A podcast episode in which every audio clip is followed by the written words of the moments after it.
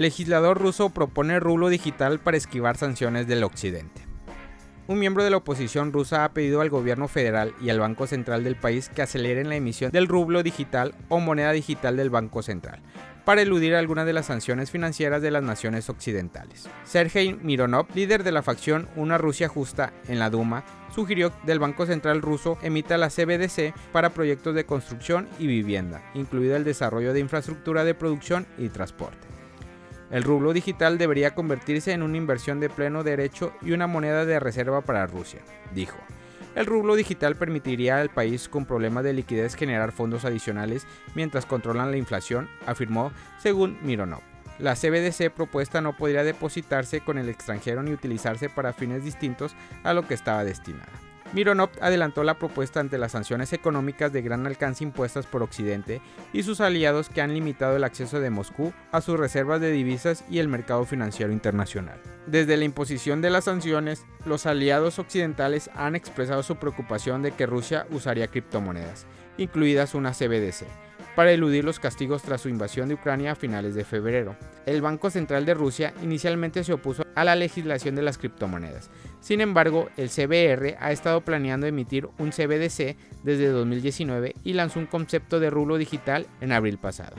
Esta semana la Junta de Estabilidad Financiera dijo que estaba examinando cuidadosamente las transacciones de activos digitales para garantizar el cumplimiento de las sanciones económicas rusas. El FSB está compuesta por reguladores financieros, bancos centrales y funcionarios de los ministros de finanzas del grupo de las 20 economías. A principio de este mes, la Comisión Europea emitió una declaración confirmando las sanciones para impedir que Rusia eluda cualquier regla. La orden incluye transacciones de criptomonedas que se cree que presenta una laguna para evitar sanciones. Estas enmiendas crean una alineación más estrecha de las sanciones de la Unión Europea con respecto a Rusia y Bielorrusia y ayudarán a garantizar de manera aún más efectiva que las sanciones rusas no puedan ser eludidas incluso a través de Bielorrusia, agregó el comunicado. El CEO de Binance llega a El Salvador para reunirse con el gobierno de Nayib Bukele. Con la colaboración de la diplomática salvadoreña Milena Mayorga, Champeng Chao, mejor conocido como CZ, visitó El Salvador. CZ es el dueño de Binance Exchange de criptomonedas, líder a nivel global, con un sistema de operaciones de más de 100 clases de activos. CZ continúa su gira por Latinoamérica, creando inmenso entusiasmo entre la comunidad cripto. CZ aterrizó en El Salvador como parte de su gira por Latinoamérica. La delegación de banca y criptomonedas sostendrá reuniones con funcionarios del gobierno salvadoreño, para conocer los proyectos estratégicos del gobierno del presidente Nayib Bukele. De acuerdo a la información oficial disponible gracias a la Secretaría de Comunicación de la Presidencia, la visita y protocolos de bienvenida oficial por Milena Mayorga, actual embajadora de El Salvador en Estados Unidos, tanto CZ como otros inversores se encuentran interesados en la posibilidad de inversiones que ofrece el país, ampliamente reconocido por ser el primer país del mundo en adoptar Bitcoin como moneda de curso legal.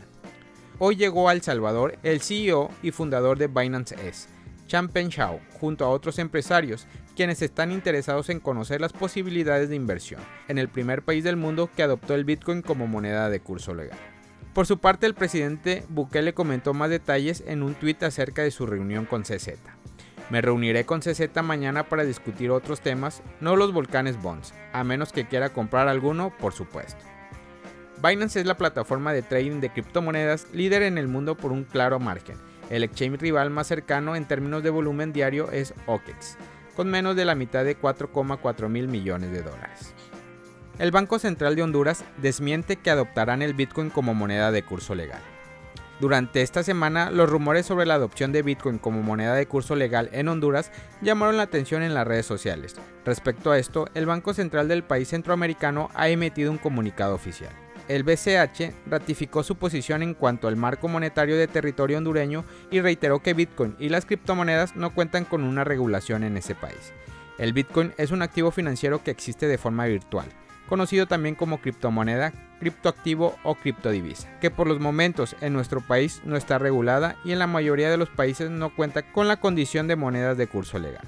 Los rumores de adopción de Bitcoin en Honduras se intensificaron tras la publicidad de portal Dick News el día lunes 21 de marzo, donde al parecer esperaba que el martes la presidenta Xiomara Castro declarase a Bitcoin como moneda de curso legal.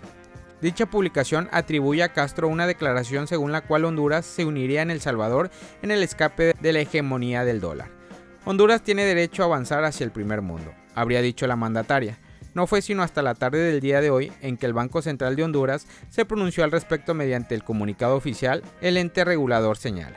El Banco Central de Honduras no supervisa ni garantiza la operación efectuadas con criptomonedas como medios de pago en el territorio nacional, por lo que cualquier transacción efectuada con este tipo de activos virtuales es bajo responsabilidad y riesgos de quienes lo realicen.